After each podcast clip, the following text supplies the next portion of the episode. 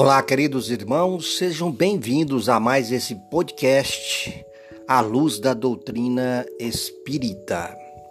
Hoje nós vamos fazer algumas reflexões importantes para todos nós. Como sempre, é, neste podcast, como em todos os outros podcasts, A Luz da Doutrina Espírita, nós estaremos hoje fazendo a reflexão sobre a temática. É, com o título Malefícios da Intriga. Para esse tema, nós vamos nos fundamentar em um artigo é, escrito pela nossa querida irmã Clara Lília Gonzalez de Araújo. Esse artigo está registrado lá na revista Reformador de outubro de 2012 e vem justamente com esse título, né? Malefícios da intriga. E ela tomou cuidado de fazer uma citação é, de Mateus capítulo 12, 36, 37, onde diz: Eu, porém, vos digo que toda palavra inútil que os homens falarem, dela prestarão conta no dia do juízo. Pois a partir das tuas palavras serás justificado e a partir das tuas palavras serás condenado. Mateus 12, 36, 37. A nossa querida irmã Clara Lília, ela vem nos esclarecendo a partir desta citação, dizendo para nós que estes versículos falam-nos diretamente ao coração. Ao recordarmos as sublimes orientações que nos bafejam a alma. Como espíritos encarnados e devotados ao Evangelho na magistral interpretação da doutrina espírita. Os ensinamentos oferecidos pelo Espiritismo esclarecem-nos sobre as realidades essenciais vividas no corpo de carne e a respeito das verdades incontestes da vida após a morte, tornando-nos responsáveis diante das necessidades constantes da prática do bem, exigindo de nós entendimento e, comiseração para que a força do amor seja capaz de superar todo o mal que, porventura, ainda se instale em nosso íntimo. A palavra pode ser motivo de escândalo se não a disciplinarmos convenientemente, causando enormes prejuízos morais para nós e para aqueles que ferimos e vilipendiamos. Com ela, é, aviltamos a conduta dos outros, estimulamos o pessimismo do próximo, destruímos as melhores intenções, difamamos, censuramos e favorecemos os nossos instintos inferiores, sem nos darmos conta dos perigos que corremos ao permitir que as palavras levianas que pronunciamos sobre o comportamento alheio causem os maiores transtornos para aqueles que se tornam alvo da nossa insensatez.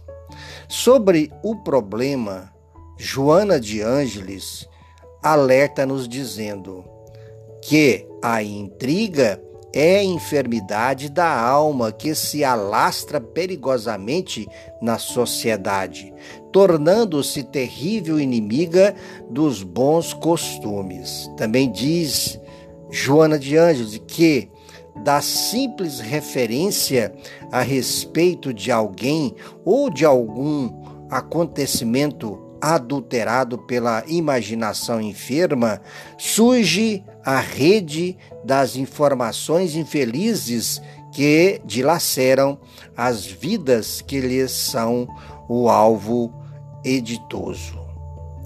Continua ela dizendo que tem, pois, cuidado com o que falas a respeito do que ouves, vês ou participas, serás responsável pelo efeito das expressões que externes em razão do seu conteúdo.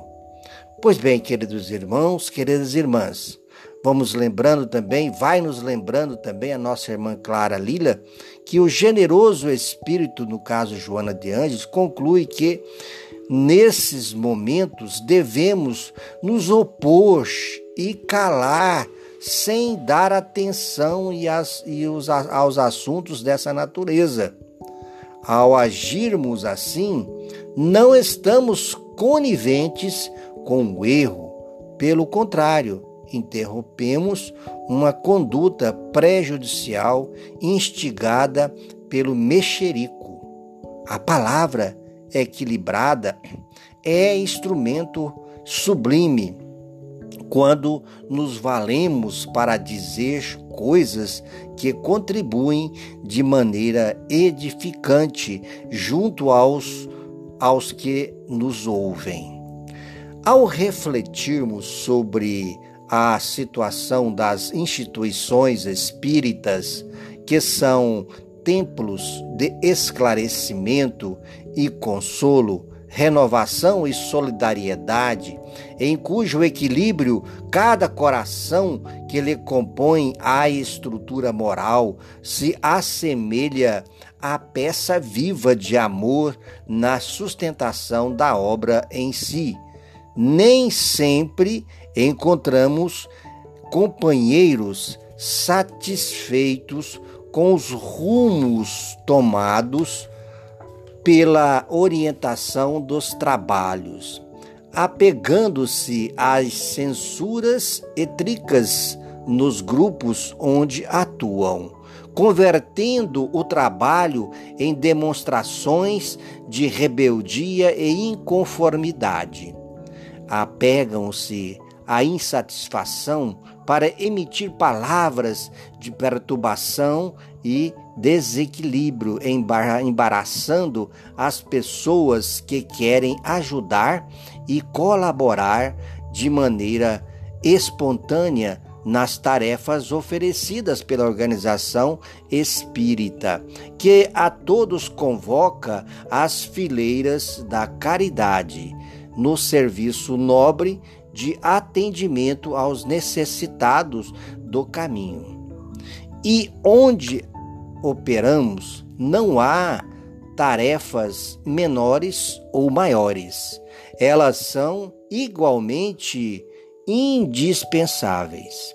Importa a maneira com que agimos ao aceitarmos de boa vontade as atividades abençoadas que são oferecidas por Deus, segundo a soberana, a sua soberana justiça. De que maneira diminuir a desavença, a incerteza e, a e o desapontamento que sentimos diante de conflitos internos da casa espírita e que, em determinada circunstância, nos tornam companheiros hostis, passando a falar mal de tudo e de todos? A resposta a essa questão nos é oferecida pelos amigos espirituais, entre eles é, o pré-claro espírito irmão X ou é, nosso irmão irmão X, no caso, no capítulo 29 do livro Cartas e Crônicas, psicografado pelo médio Francisco Cândido Xavier, a mensagem de singular importância conta-nos o episódio ocorrido com um servidor espírita que, acabrunhado pelos problemas encontrados na sua instituição, é aconselhado pelo estimado benfeitor. Ao, ao amparar o oprimido trabalhador, o protetor utiliza-se de argumentos interessantes procurando convencê-lo da acessibilidade de, de pre preservarmos certas posturas de discrição e modéstia, servindo-se de uma é, metáfora para fornecer exemplo rico e variado. Trata-se de uma árvore velha e valorosa que conhecera em sua primeira infância. Vem ele dizendo, falando dessa árvore, verde e forte assemelhava-se a uma catedral na obra prodigiosa da natureza. Tempestades terríveis caíam sobre ela anualmente, oprimindo-a e dilacerando-a, mas parecia refazer-se sempre mais bela. O tronco, porém, sempre adornado de milhares e milhares de folhas seivosas, parecia inabalável e invencível. Um dia, Contudo, alguns bichinhos minúsculos começaram a penetrá-la de modo imperceptível. Ninguém lhes conferia qualquer significação.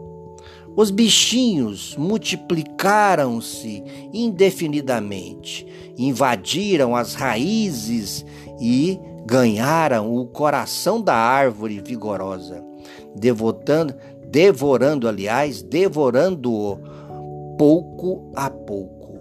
Transformava-se em lenho seco destinado ao fogo. Assim também, continua irmão X dizendo, assim também são muitas das associações respeitáveis quando não se acautelam contra os perigos aparentemente sem importância. São admiráveis na caridade e na resistência aos golpes do exterior. Suportam com heroísmo e serenidade estranhas provações. Afrontam a calúnia e a maldade dentro de inalterável paciência e indefinível força moral. Visitadas, entretanto, pelos vermes invisíveis da inveja, ou do ciúme, da incompreensão ou da suspeita, depressa se perturbam e se desmantelam, incapazes de reconhecer que os melindres pessoais são parasitos destruidores das melhores organizações do espírito. Quando o disse-me disse invade uma instituição espiritista, o demônio da intriga se incumbe de toldar a água viva do entendimento e da harmonia, aniquilando todas as sementes divinas do trabalho digno e do aperfeiçoamento espiritual. Pois bem, queridos irmãos, vejamos então que como fazendo aí uma pergunta, né, para nós, como fazer como fazer para não deixarmos isso acontecer. É, e aí nós vamos buscar a resposta do nosso emérito amigo espiritual, mais uma vez, o nosso irmão X, ou Humberto de Campos, né? Ele vem dizendo para nós que dentro da, de minha nova condição, apenas conheço um remédio. Nosso nossa adaptação individual à coletiva a prática real do Evangelho, não é? Então, tecer considerações impróprias a respeito de trabalhadores nobres e esforçados, esquecendo-se da fraternidade que deve existir em todas as, as, todas as situações, significa desconhecer a essência do objetivo do Espiritismo, que é o de trabalharmos juntos, unidos, congregando esforços para a construção de um mundo evangelizado. Allan Kardec, na análise que faz do ensinamento de Jesus, quando o Mestre anuncia que um profeta só não é honrado em sua terra e na sua casa. E não fez lá muitos milagres devido à incredulidade deles. Está lá em Mateus é, 13, 54 58. Aplica-se então, aplica-nos que o princípio de tal verdade decorre de uma consequência natural da fraqueza humana. Refere-se às pessoas que desconhecem, na maioria das vezes, as qualidades morais daqueles com quem se relacionam a miúde, nas múltiplas situações é, ordinárias da vida, sem lhes inspirar a confiança que devotariam a certas personalidades de saber e de inteligência. Irmão X ainda continua também dizendo que quem quer que se eleve acima do nível comum é sempre alvo do ciúme e da inveja. Os que se sentem incapazes de chegar à altura em que aquele se encontra esforçam-se por rebaixá-lo por meio da difamação, da maledicência e da calúnia.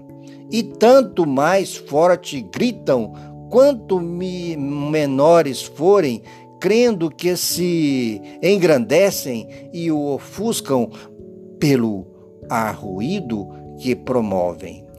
Tal foi a tal foi e será a história da humanidade.